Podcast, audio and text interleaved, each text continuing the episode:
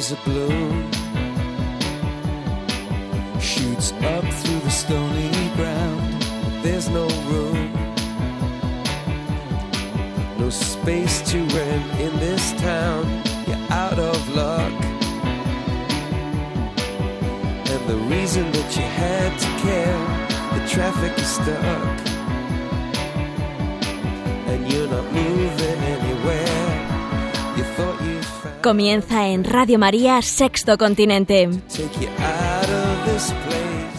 con el obispo de San Sebastián, Monseñor José Ignacio Munilla.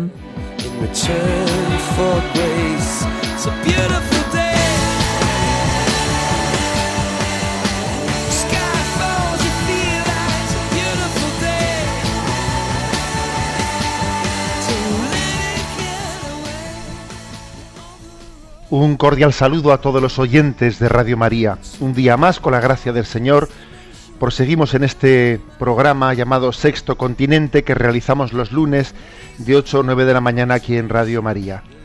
Al día siguiente de este domingo, domingo 29 del tiempo ordinario que ayer celebrábamos, en el que nos dimos un baño de eclesialidad. Sí, un baño de eclesialidad, porque en él celebrábamos el día del Domum, en él celebrábamos la clausura de la primera fase del Sínodo de la Familia y por si fuese poco, en él fue beatificado Pablo VI. La verdad es que un auténtico baño de eclesialidad, uno de esos domingos, uno de esos días en los que uno se siente de una manera especial católico ¿eh? y respira y respira esa universalidad, ese deseo del Señor de llegar a todos los lugares. Id, proclamad el Evangelio, que no quede nadie sin haber escuchado esa palabra de salvación.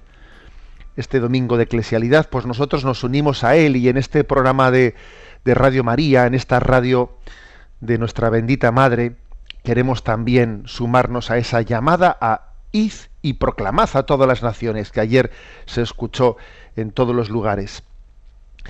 Bien, sabéis que este programa lo hacemos en una interacción eh, con los oyentes a través de eh, la cuenta de Twitter arroba obispo munilla, a la que enviamos un mensaje diario, pues para la reflexión, etcétera. Ese mismo mensaje es enviado también al muro de Facebook, que está en nombre de José Ignacio Munilla, y luego además en el email sextocontinente arroba radiomaria.es, pues podemos recibir pues muchas preguntas vuestras, algunas de las cuales eh, pues seleccionamos y vamos a pedir sin más, más pérdida de tiempo que desde la emisora de Madrid nos vayan eh, leyendo las preguntas formuladas. Buenos días. Muy buenos días, Monseñor. Adelante. Pepa de Gijón dice, estoy preocupada porque se oyen noticias de que el sínodo que se está celebrando en Roma está a punto de asumir ciertos cambios, como la valoración positiva de las uniones de hecho, incluso de las uniones homosexuales y también la posibilidad de que los divorciados se vuelvan a casar, que se vuelven a casar puedan comulgar. ¿No le parece a usted que estos cambios son peligrosos y pueden afectar en la unidad en la fe? Bueno, esta pregunta estaba formulada, la de Pepa de Gijón, estaba formulada antes de que pues terminase esta primera fase del sínodo, ¿no? Y es verdad que ese tipo de runrunes y rumores han, han estado circulando por ahí, pero bueno, pues es que vamos a ser claros, ¿eh? en, en ese documento final que el, docu- que el sínodo ha emitido, de eso no hay nada, de eso no hay nada y se habrán hablado de cosas, porque es verdad que el Santo Padre, pues desde el primer momento dijo que quería que, que hubiese una, una libertad grande para que cada uno expusiese lo que veía y lo que pensaba, pero ciertamente de eso no se ha aprobado nada. ¿eh? Y, y yo creo, vamos, yo por las, eh, mm, pues las relaciones que he leído, pues de las votaciones de los padres, etcétera, es verdad que se habían presentado, ¿eh? pues algunas, algunas, mm, digamos, proposiciones que han sido rechazadas ¿eh? en este sentido que decía Pepa. Y yo creo que han sido rechazadas, pues, no solo ¿eh? por el que, por el hecho de que dentro de ellas podía haber algún algún elemento que podría ser eh, incorrecto, sino incluso porque pudiese ser malentendido, malentendido. Por ejemplo, pues una cosa es que el catecismo de la Iglesia Católica diga que hay que acoger con toda la misericordia y sin ningún tipo de desprecio, de discriminación, pues a las parejas, a las parejas mm, homosexuales o a los cristianos que viven en parejas de hecho. pero otra cosa distinta es que se diga que hay que valorar positivamente sus uniones, claro, eso, es otra cosa distinta, ¿no? O hay que ver aspectos positivos en sus uniones. Eso difícilmente iba a ser, iba a ser eh, aprobado, porque es que es dar un paso más que puede ser, eh, puede ser calificado directamente de confuso. ¿eh? Por poner un ejemplo, por poner un ejemplo. Y, claro, en todos los aspectos de la vida hay cosas positivas. Imaginémonos que alguien pues se integra, eh, se integra pues en una, en una asociación que no es que no es santa, que es una asociación pues para conseguir dinero ilícito, ¿eh? dinero ilícito, pues, pues para estafar, por ejemplo, cosas por el estilo. Seguro que si está en una asociación cuya finalidad no es lícita, no es moral, seguro que también podrá hacer cosas dentro de esa asociación que sean buenas. No todo lo que haga en esa asociación vaya, va a ser malo. Seguro que allí también pues aprende a, eh, aprende a compartir con sus compañeros, etcétera, etcétera, ¿no? O sea, puede haber, siempre puede haber aspectos positivos, aunque uno esté en, una, en un estado objetivo que sea negativo. Pero claro, el que uno diga, bueno, pero es que el que lo diga públicamente, diciendo también el que esté pues dentro de esa asociación eh, tendrá aspectos positivos. El decirlo de esa manera, pues eh, puede generar confusión, porque puede parecer que estábamos valorando positivamente esa asociación que no es positiva. Entonces, cuando, por ejemplo, dos cristianos están viviendo, ¿no? Pues en una pareja de hecho, o, mm, o dos cristianos o no cristianos, ¿no? Eh, o dos personas están viviendo en una en una unión homosexual, pues hombre, aunque, aunque tengan entre ellos pues aspectos claro que tendrán aspectos positivos, que uno, por ejemplo, aprende a sacrificarse por el otro, siempre habrá aspectos positivos, ¿no? Pero están viviendo en una unión que objetivamente es de pecado, que objetivamente es contraria a la ley natural y a la ley de Dios. Y por lo tanto los padres sinodales han votado negativamente a la posibilidad, a la afirmación de decir vemos aspectos positivos en esa unión. ¿Mm? Porque, porque para empezar, siempre hay algo positivo en todo, aunque sea negativo, obviamente, ¿no? Pero decirlo de esa manera hubiese supuesto, hubiese supuesto generar confusión. Hubiese supuesto que parece que dudábamos en la afirmación de que esa unión es contraria a la ley natural, en el caso de las uniones homosexuales o es contraria claramente a la ley de Dios en el caso de unos cristianos que estén viviendo en parejas de hecho. ¿eh? Por eso que bueno, para eso está el Espíritu Santo que ilumina, para eso está el Espíritu Santo que ilumina y para eso están todas las oraciones que hemos hecho por el sínodo y el Espíritu Santo pues ilumina y obviamente pues esas proposiciones no han sido aprobadas, ¿no? Como tampoco ha sido la, aprobada la proposición que hablaba de la posibilidad de discernir, la posibilidad de dar la comunión a los divorciados que se han casado de nuevo, etcétera, en algunas circunstancias muy determinadas, muy especiales. A ver, es que eh, hay un principio sagrado que es el principio de comulgar en gracia de Dios. Y claro, pues si, si va en una circunstancia muy especial, muy, pues va a comulgar eh, pues alguien que, que, es, que vive en, objetivamente en una situación de adulterio, porque Jesús dice el que se divorcia de su mujer y se casa con otra comete adulterio, pues es claro, pues entonces eh, eh, se puede comulgar también en una situación en la que uno eh, pues está odiando y sin haberse arrepentido del odio comulga. Es que lo de comulgar en gracia de Dios, pues entendemos que vale para todas las circunstancias, también para esa circunstancia en la que alguien vive en una situación objetiva de adulterio. Bueno, quiero decirte, Pepa, pues que que no hay que asustarse eh, em, porque no podemos olvidarnos que Jesús está en esta barca y a veces uno, uno tiembla un poco y, se piensa que Jesús está dormido en medio de la tempestad y entonces Jesús se despierta y dice, hombre de poca fe, porque has dudado, no sabías que yo estaba guiando esta barca, ¿no? Eh, eso no lo olvidemos en todo momento, creo que eso también ha acontecido en este signo y seguirá aconteciendo en la vida de la Iglesia. Adelante con el siguiente oyente. Andrés de Madrid dice, estoy casado y estoy sufriendo en mi matrimonio. Mi mujer me echa en cara que hemos caído en la rutina, que nos hemos aburguesado, que hemos perdido el amor primero. Yo le digo que el amor maduro no tiene por qué ser el del enamoramiento primero. Le agradecería una palabra. Es verdad, Andrés, que el amor maduro pues no es no es el mismo eh, pues del primer enamoramiento, es verdad. Pero pero permíteme que te diga que cuando se trata de amor, tanto sea el celibato como el matrimonio, no hay que dar nada por definitivamente conquistado. ¿eh? Y entonces el matrimonio, el matrimonio, pues es claro que es un estado de, estabilidad, pero el hecho de que sea una relación de estabilidad no quiere decir que yo, bueno, pues como ya mi, esposo y mi esposa lo, tengo asegurado, lo tengo ahí al lado, no tenga que seguir luchando. Ojito con eso, ¿eh? Ojito con eso. Claro que el matrimonio es un estado, una relación estable, pero en la que el amor, en la que el amor hay que, hay que entender lo que es gratuito, que es gratuito y que día a día tenemos que mendigarlo y que conquistarlo. El amor que no se renueva cada día tiene el peligro de convertirse en un hábito o incluso en una esclavitud. ¿eh? Entonces, por, yo creo que detrás de vuestra crisis matrimonial, pues igual hay algo de eso, ¿no? Esas palabras que te dice tu mujer, pues igual es que como no habéis renovado el amor debidamente día a día, pues igual hay algo de hábito, de un hábito, de unas ciertas esclavitudes, ¿no? De alguna manera, pues es que es curioso, ¿no? Se suelen generar en nosotros hábitos de, de egoísmos que se mezclan con nuestro amor.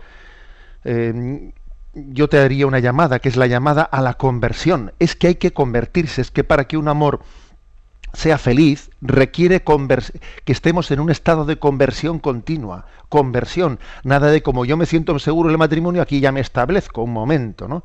El amor es un milagro.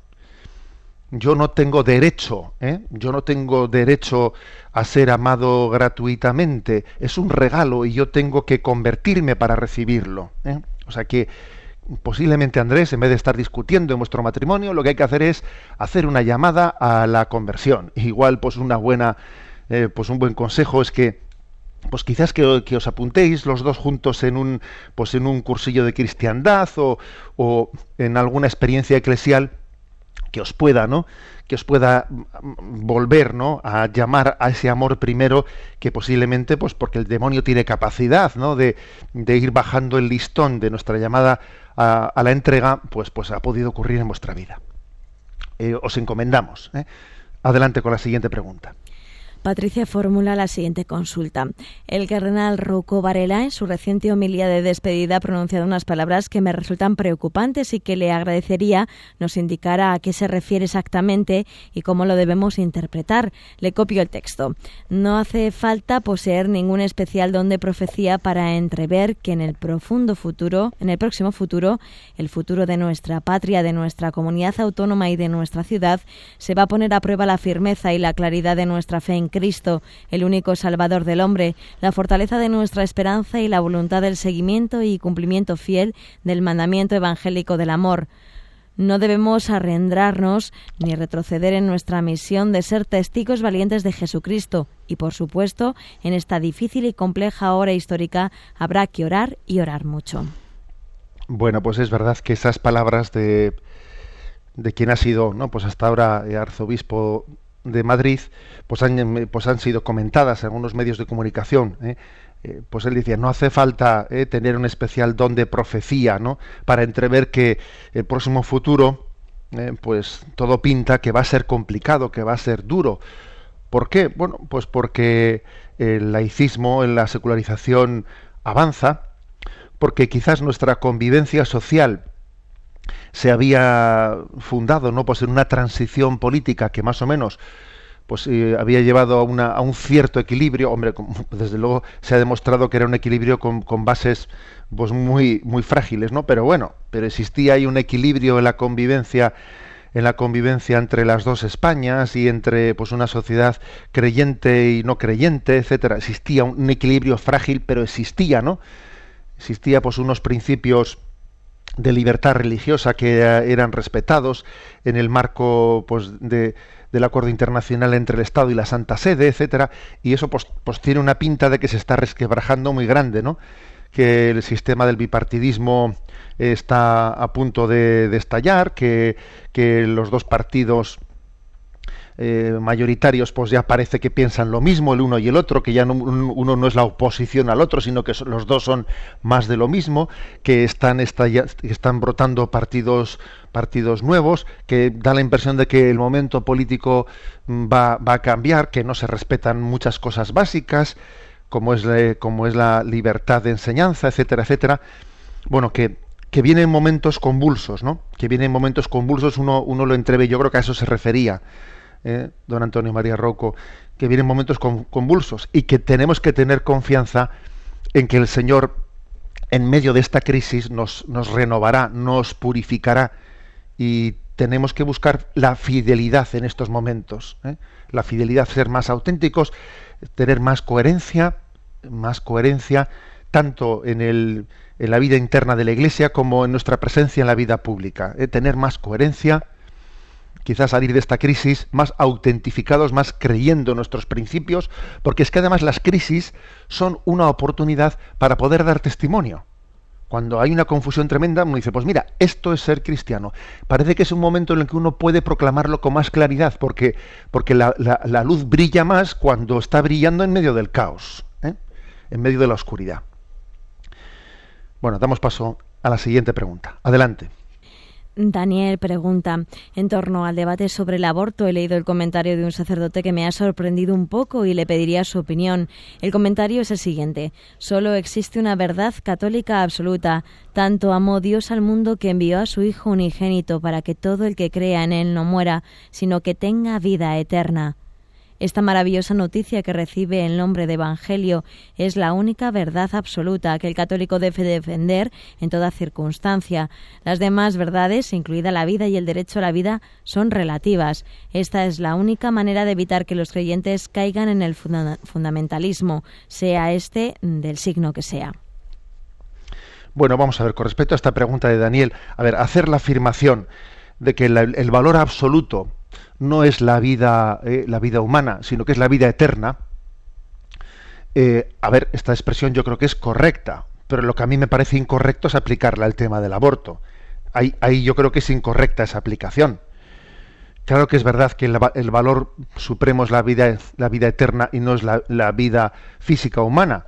La prueba son los mártires. La prueba son los mártires que han preferido perder, perder la vida antes que perder la vida eterna. ¿Eh?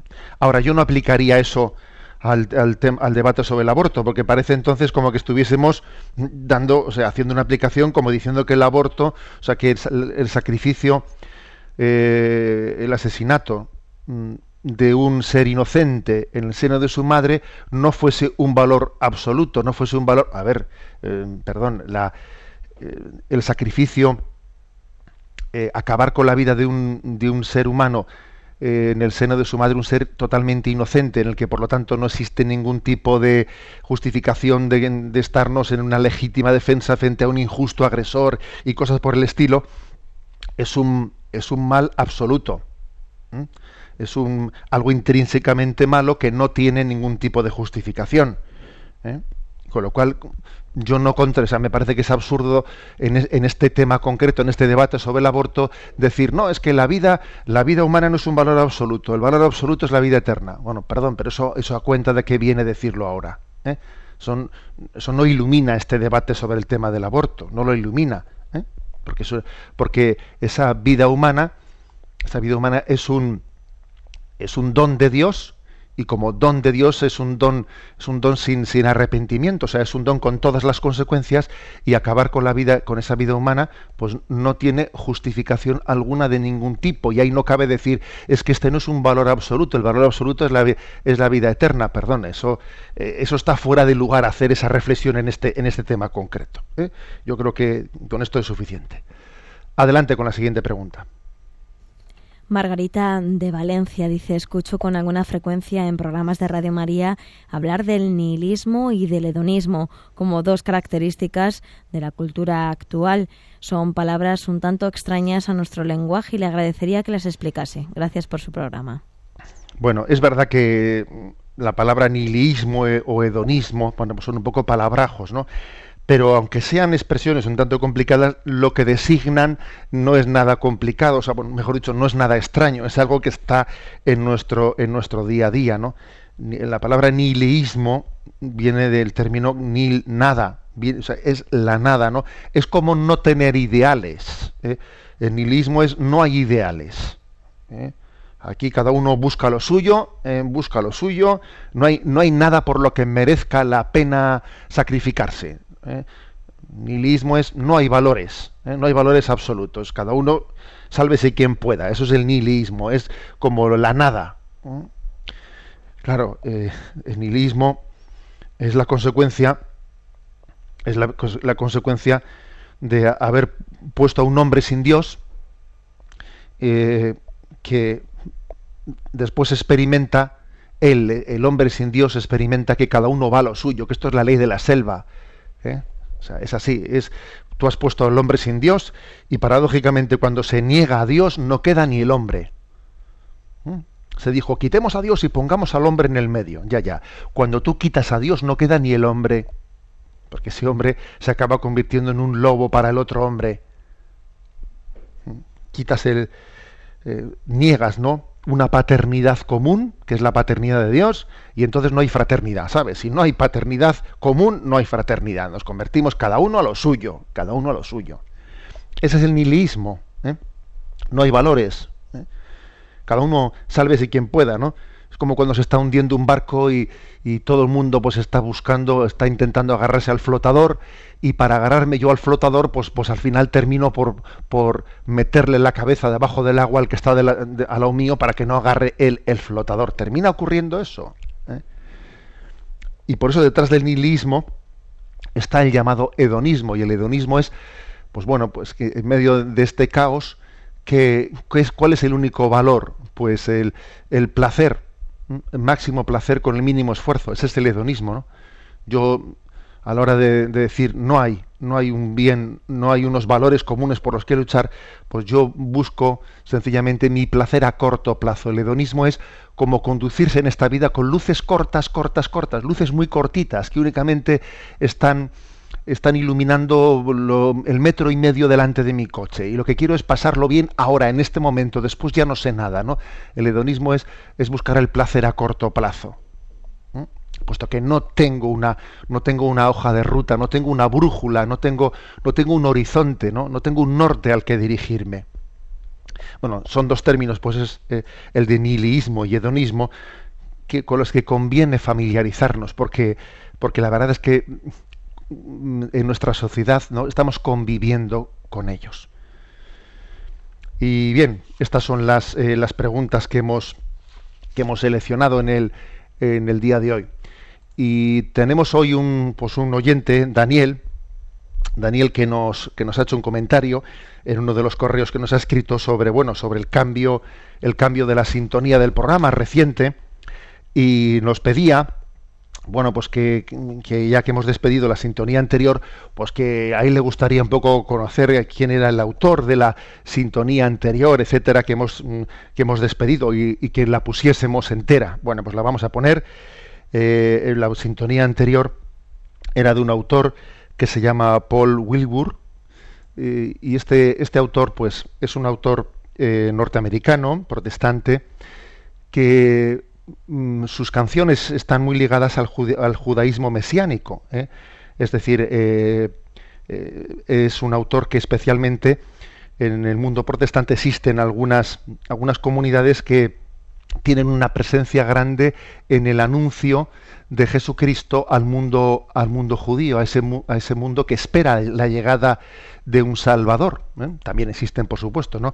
comunidades católicas, pero en concreto esa, esa sintonía de Paul Wilbur pues había nacido en ese contexto. Es un álbum que se llama el álbum El León, el León de Judá.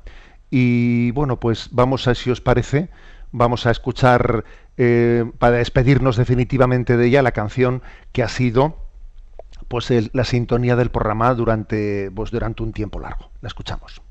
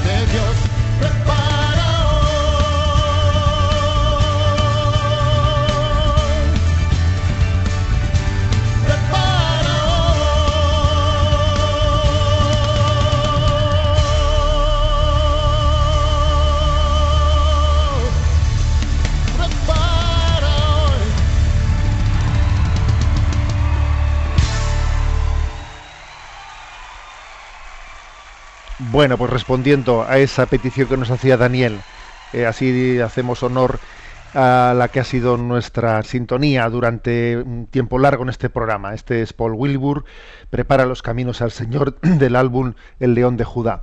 Y continuamos nosotros con la siguiente de las secciones de este programa, Sexto Continente.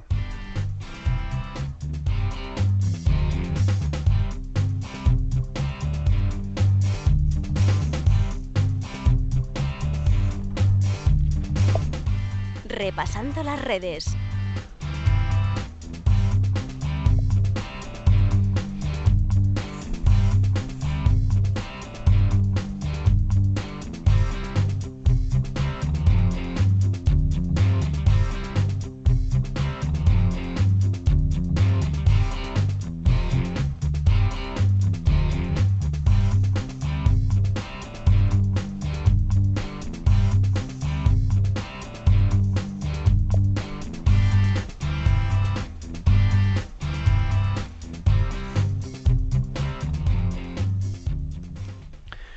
Bueno, pues en esta sección queremos hacer mención a la beatificación ayer de del Papa Pablo VI.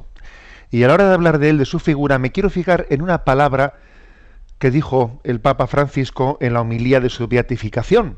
Una de esas palabras dice, qué frase tan cortita y cuánto ha dicho en ella. ¿no?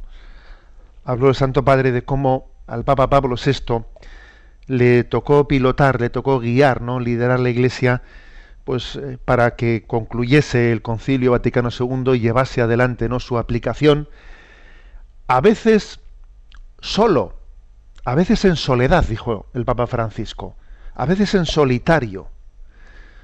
Le tocó quedarse solo, sí Señor, le tocó quedarse solo por la fidelidad, la fidelidad le pidió martirio. La verdad es que el Papa Pablo VI vivió un martirio muy especial y que es el hecho de que el Concilio Vaticano II pues llegase fuese proclamado en un tiempo muy convulso, en mayo del 68 estaba ahí en ciernes, había una gran confusión eh, y hubo una gran tentación ¿no? de, de interpretación equivocada del Concilio Vaticano II, en clave de ruptura y no en clave de reforma. Eso lo, ha explicado, eso lo dijo esta famosa frase de nuestro Papa emérito Benedicto XVI, la mala comprensión que se hizo del Vaticano II, pretendiendo que estuviese rompiendo con la tradición. Y claro, y le tocó al Papa Pablo VI ser él el que, el que afrontase esta crisis en directo, ¿no? En directo. Y, y ya al año siguiente de haber concluido el Concilio Vaticano II, pues en 1966, de repente se promulgaba el, el llamado catecismo holandés un catecismo holandés del episcopado holandés que pues que era una auténtica barbaridad porque rompía con la tradición de la Iglesia en la explicación del misterio de la redención, eh, de la muerte de, la muerte redentora de Jesucristo, del pecado original, eh, del sentido, vamos, del, sentido salvífico. Era pues una reinterpretación, digamos, eh, en, claves protestantizadas, ¿no? Eh, de, era como una protestantización liberal, ¿no? De, de, la lectura de la fe católica. Y bueno, pues es que fue un gran disgusto para, para el Papa Pablo VI tener que abordar la corrección de ese catecismo holandés. Yo recuerdo, pues en mis tiempos de seminarista, haber aprendido mucho teología, haber aprendido mucho, pues em, eh, al ver cómo el Papa Pablo VI corrigió ese catecismo, ¿no? ver cómo él corrige ese catecismo es una auténtica lección, ¿eh? lección de teología católica. Bueno, le tocó ese disgusto. Luego el año 68, se fue el 66, en el año 68 vino la promulgación de la encíclica Humane Vitae ¿eh? sobre la paternidad responsable. La Iglesia proclama, proclama el principio de la paternidad responsable. Es decir, lo santo no es tener todos los hijos que biológicamente sea posible tener, no, sino, sino tener también un discernimiento en la búsqueda de la voluntad de Dios es la paternidad responsable. Y al mismo tiempo se afirma que los medios elegidos para, para, llevar adelante ese discernimiento, pues son medios que no tienen que ser contrarios ¿no? a la ley natural. Por lo tanto, los métodos artificiales del control de la natalidad son claramente rechazados por la moral católica pues en, conjunción con, los principios ¿no? que se derivan de toda la tradición católica, mientras que se entiende que los métodos naturales, es decir, el recurso a la ley que Dios mismo ha puesto en la propia naturaleza, son conformes a esa, a esa dignidad. Hacer esta afirmación al Papa le costó martirio, le costó martirio, porque además había constituido una comisión de, de supuestos expertos que mayoritariamente le decían al Papa lo contrario, y el Papa tuvo que hacer la afirmación en contra de la mayoría porque, porque los consejos, los consejos, consejos son, y no hay que, no hay que confundir consejo con, con democracia, porque la fe y la fe y la moral no se deciden por una especie de percepción democrática de, de, qué es lo que mayoritariamente está bien visto o mal visto, o lo que uno entiende en su sensibilidad que él aceptaría o no aceptaría. Es decir, es que la, es que la vida de la Iglesia, la vida de la Iglesia católica, a diferencia de otra, a diferencia, ¿no? Pues de, otras, de otras comunidades, etcétera, está basada en una fe que hemos recibido y que hemos, tenemos obligación de transmitir, eh, sin, sin, contaminar con nuestras ideologías. ¿eh?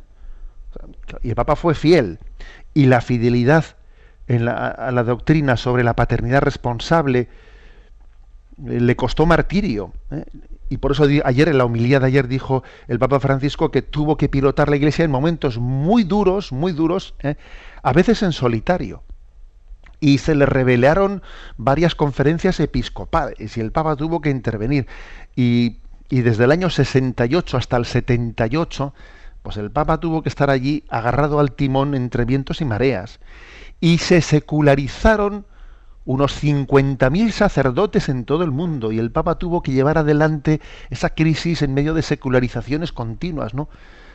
Recuerdo haber comentado aquí en, las, las, antenas de este programa o del catecismo de la Iglesia, pues una, una anécdota que contaba quien fue secretario de Pablo VI sobre lo que suponía para él el tener que firmar todas las peticiones de secularización. Contaba que como los viernes a la última hora a la última hora de, de la tarde, reservaba él, porque sabía el sufrimiento que era como el último trago, ¿no? Antes de descansar el fin de semana, el último trago era presentarle una carpeta con todas las peticiones de secularización de sacerdotes.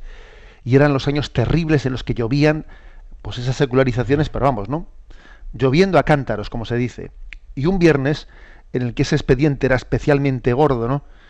Se lo presentó ante el Papa, el Papa lo abrió, con manos temblorosas y vio que la primera no que el primer la primera petición era de un sacerdote mayor ya ya cercano a la, ancianidad no y el papa dijo pero este hombre pero pero se quedó perplejo no de que la crisis en ese momento de la iglesia estuviese llegando tan lejos ¿no? dice que el papa pues entró entró en una situación mmm, de auténtica angustia y que se levantó del despacho y, y, le pidió a su secretario le pidió un rato que le dejase que, que necesitaba ir a la capilla fue a la capilla el secretario decía, yo fui detrás porque me preocupó verle su estado de angustia y, y, vio al Papa que se arrodillaba allí en su capilla y lloraba.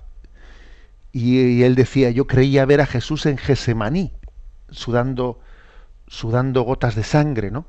Y se acercó al Papa Santidad, le llamó al médico, no, déjeme, déjeme.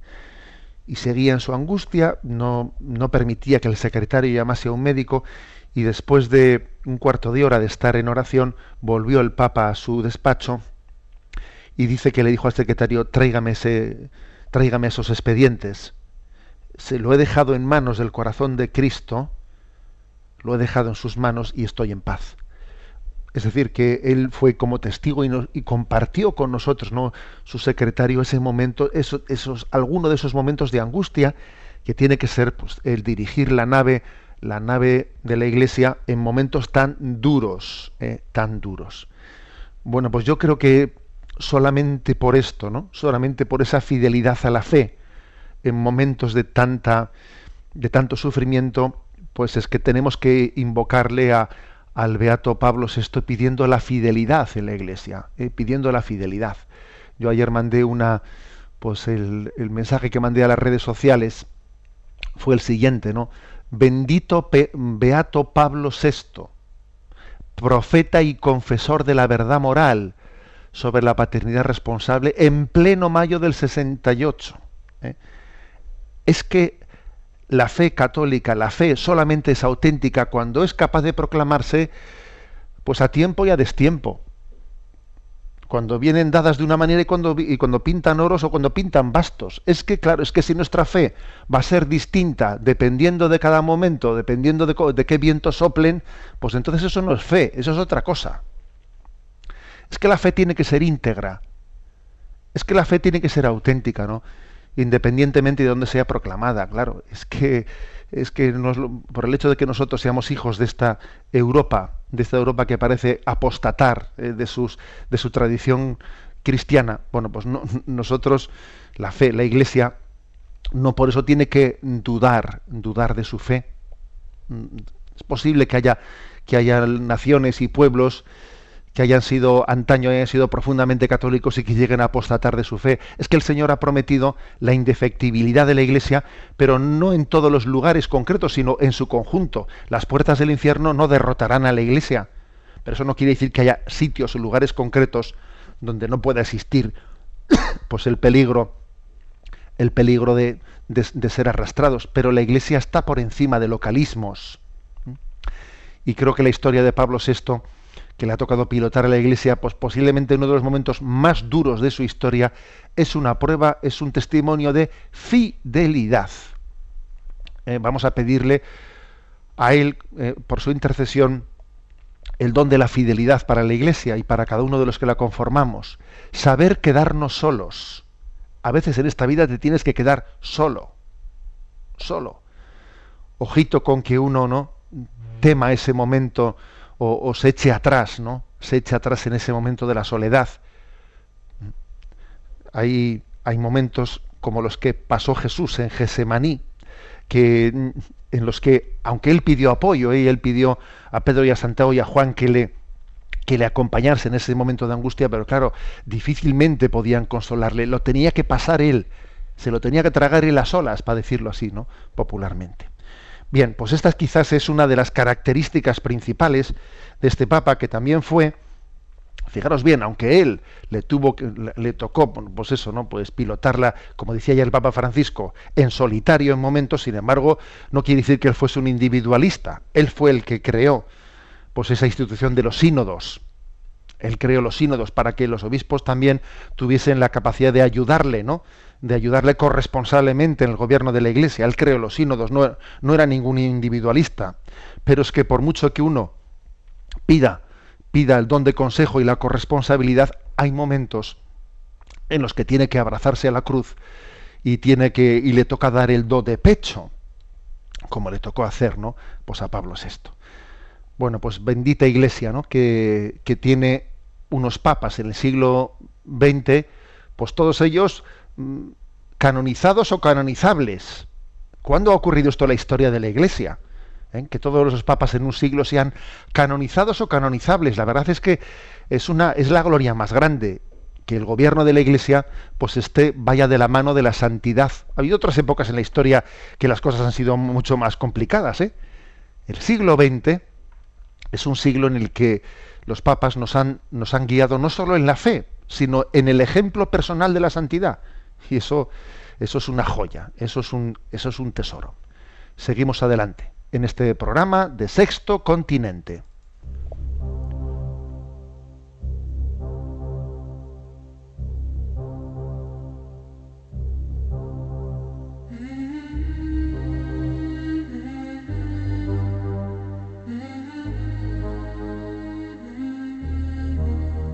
Hasta el viento y el mar le obedecen.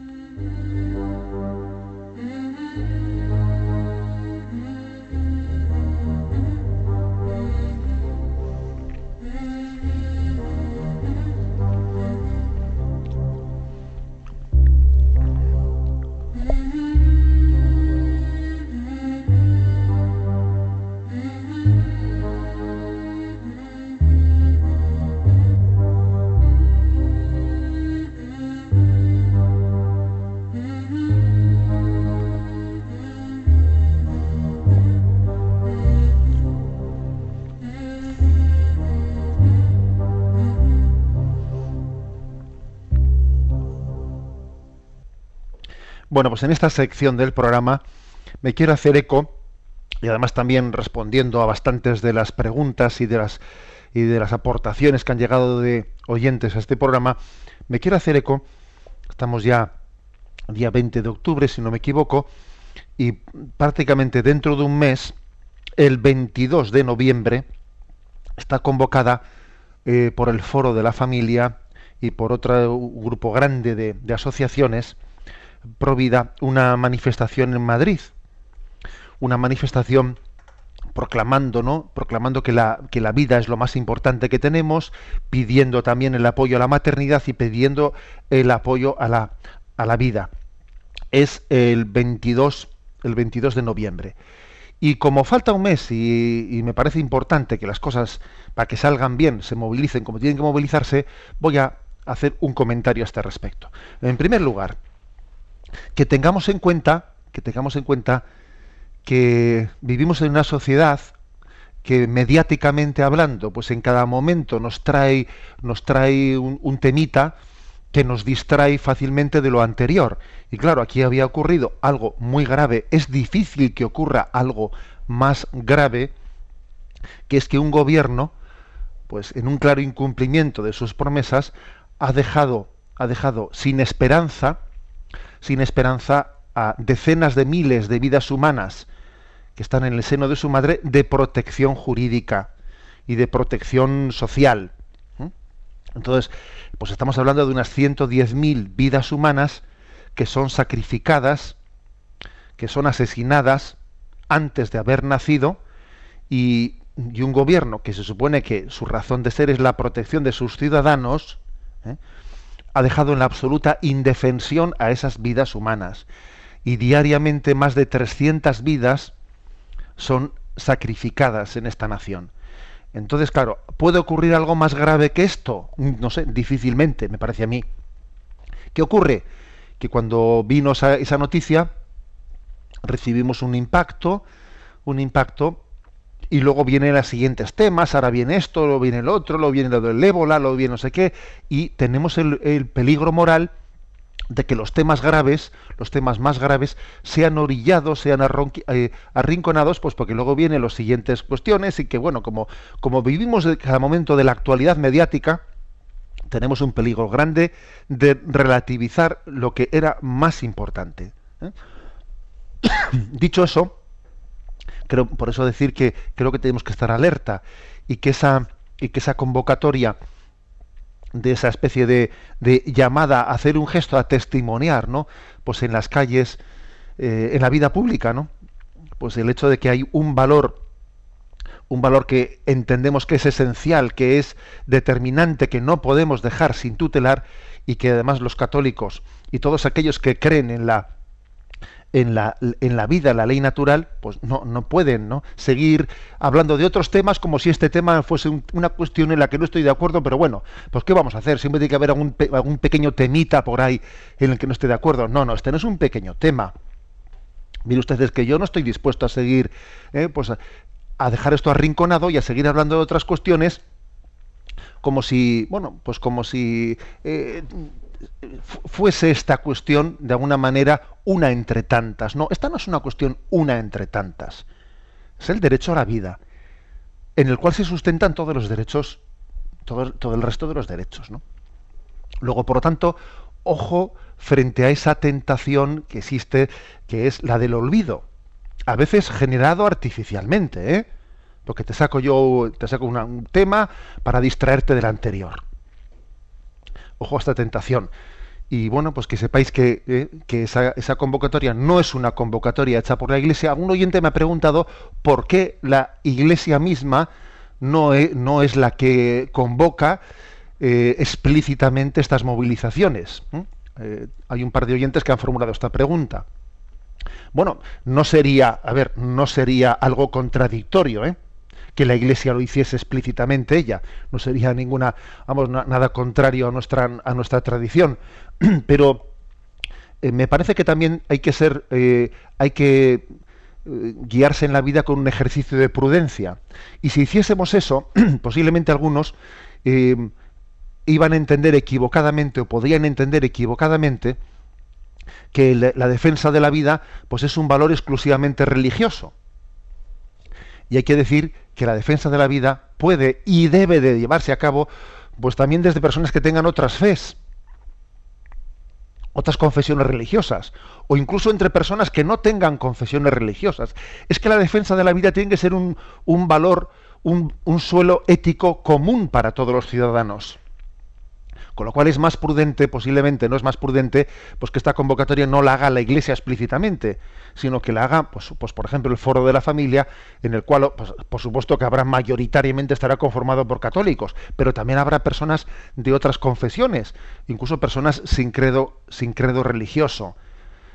Es, es, es importante, mm, digamos, de alguna manera testificar de esta manera que no estamos luchando que no estamos hablando por un principio que esté dirigido exclusivamente a los católicos, que no, que esto es un valor común para todos. ¿eh? Por eso creo que es más prudente que sea así, lo cual no, no quita pues que también la Iglesia Católica anime a sus fieles, ¿no? a tomar parte en esas, en esas iniciativas, como estoy haciendo yo, pues yo ahora mismo, ¿no? eh, quiero eh, concluir esta, esta llamada diciéndoos pues que bueno pues que existe ya una página una página web organizada por el Foro de la Familia en la que hay todo un sistema de, autobuses desde todos los lugares de España para, poder para poder apuntarse para poder participar en ese sábado 22 de noviembre en el que pues, pues ojalá no podamos saludarnos y vernos y decir un sí a la vida de una manera pues muy entusiasta y muy esperanzada porque creo que el sí a la vida eh, tiene necesita muchos altavoces y prestémosle un altavoz a los que no tienen voz voz de los sin voz recuerdo haber publicado yo esa carta eh, los días siguientes de la retirada de esa ley de reforma del aborto. Voz de los sin voz. ¿Quién le pone voz a los que no tienen voz? De momento vamos a hacerlo nosotros, ¿no? El 22 de noviembre.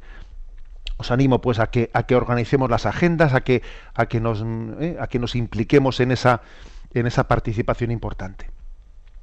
Y concluyo eh, esta intervención con, una, con la lectura de una carta que me ha mandado Rosa María Rosa María Martínez, y me decía ella que, que ella ha vivido una lucha interior, ¿no? Ha vivido una lucha interior con el nacimiento de un hijo síndrome de Down en su, en su familia.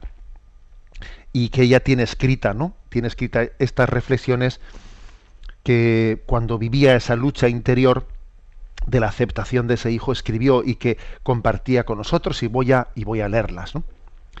Estas son sus palabras. Cuando Pablo con síndrome de Down acababa de nacer, estábamos en casa de mis padres.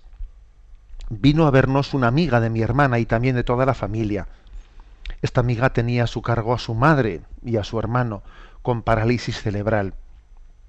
Estábamos hablando y ella me comentaba con pesar lo que nos había pasado con nuestro hijo. Yo le contesté que también ella tenía una situación difícil. Y a continuación se le escapó esta frase bueno, lo mío es un mal menor. Me quedé sin saber qué contestar. Me fui a descansar un rato y muy afectada por ese comentario. Pablo dormía a los pies de mi cama. Empecé a sentir pena por él, tan inocente en su cuna, y la gente dándonos casi el pésame por su nacimiento. Le acababan de, de comparar con un mal menor. Entonces se me despertó un sentimiento muy fuerte de protección hacia él, y pensé que si yo no le empezaba a defender, ¿quién lo iba a hacer? Me dormí y al despertarme fui corriendo a la cuna, le cogí en brazos, era sábado y hacía 14 días que había nacido. Desde ese momento empecé a aceptarle con todo mi corazón, combatiendo la tristeza que a veces sentía y que significaba no acogerle. Para mí supuso un cambio radical, aunque después también he tenido algunos bajones, cuando veía lo que ya hacían sus primos de su misma edad y él no hacía. Pero después del último año, el año y medio de nacer, gracias a Dios, jamás he vuelto a sentir nada parecido. De esto hace ya siete años. Pablo ya tiene siete años. Y al día de hoy, cuando le miro, pienso, ¿por qué a mí? Y entonces me acuerdo de lo que siempre he leído, que Dios reparte sus regalos gratuitamente, sin mérito ninguno de quien los recibe al igual que el regalo del resto de mis hijos. Bueno, pues le agradecemos a Rosa María que haya compartido con nosotros su lucha interior, ¿no? Su historia interior, de cómo ella eh, ha tenido su lucha hasta entender que eh, la vida es un regalo, es un don gratuito. Y los hijos, incluso los hijos que, que tienen sus problemas, ¿no? Son un reto, un reto que nos enseña a amar en la incondicionalidad la, vida es un reto al amor incondicional, no al amor practicista, no al amor por conveniencia, sino al amor incondicional. Solo así el hombre es hombre. ¿eh? Solamente cuando amamos incondicionalmente, pues nos, nos salimos de esa ley, de esa ley de la selva. Vamos con la gota en el océano.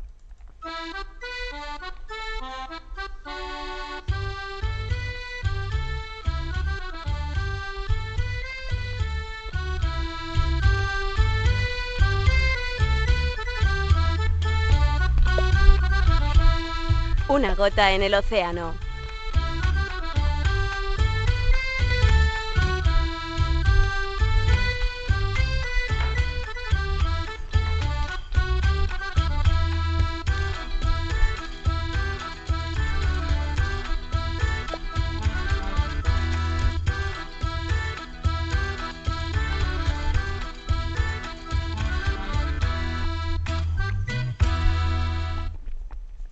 En esta gota en el océano, bueno, quiero hacer referencia a el inicio del año teresiano. Pues en ese día 15 de octubre, pues yo envié algunos de esos mensajes a las redes sociales haciendo referencia a esa llamada a la conversión que tenemos en el año teresiano. Y selecciono el siguiente. Si no ardemos en el celo del amor de Cristo, seremos infelices y el mundo morirá de frío. Y he seleccionado la siguiente frase del Camino de Perfección de Santa Teresa de Jesús en la que ella hace una llamada a sus hermanas a que nos preocupemos no de nuestras pequeñeces, de nuestras naderías, de mis, mis cosas, mis agobios, sino que intentemos preocuparnos de lo que de lo que realmente es importante, de lo que le importa al corazón de Cristo, de los grandes sufrimientos de la humanidad, de tantas almas que necesitan que se les proclame el mensaje de salvación, o sea, preocuparnos de lo importante y no de nuestras pequeñeces. Y la frase de Santa Teresa seleccionada es la siguiente. ¿Estáse ardiendo el mundo? ¿Quieren tornar a sentenciar a Cristo y poner su iglesia por el suelo? ¿Y hemos de gastar tanto tiempo en cosas vanas? No, hermanas mías, no es tiempo de tratar con Dios cosas de poca importancia. Es una llamada, como veis, de Santa Teresa a que nuestro corazón esté ardiendo con el celo por la gloria de Dios, a que nos preocupe la salvación de las almas, nos preocupe el sufrimiento de los, de los débiles, y no estemos cada uno preocupado por sus pequeñeces y sus naderías. La bendición de Dios Todopoderoso, Padre, Hijo y Espíritu Santo descienda sobre vosotros. Alabado sea Jesucristo.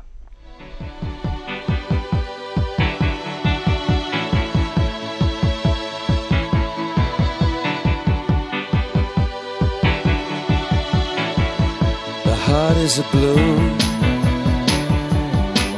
Shoots up through the stony ground. There's no room No space to rent in this town. You're out of luck. And the reason that you had to care The traffic is stuck. And you're not moving anywhere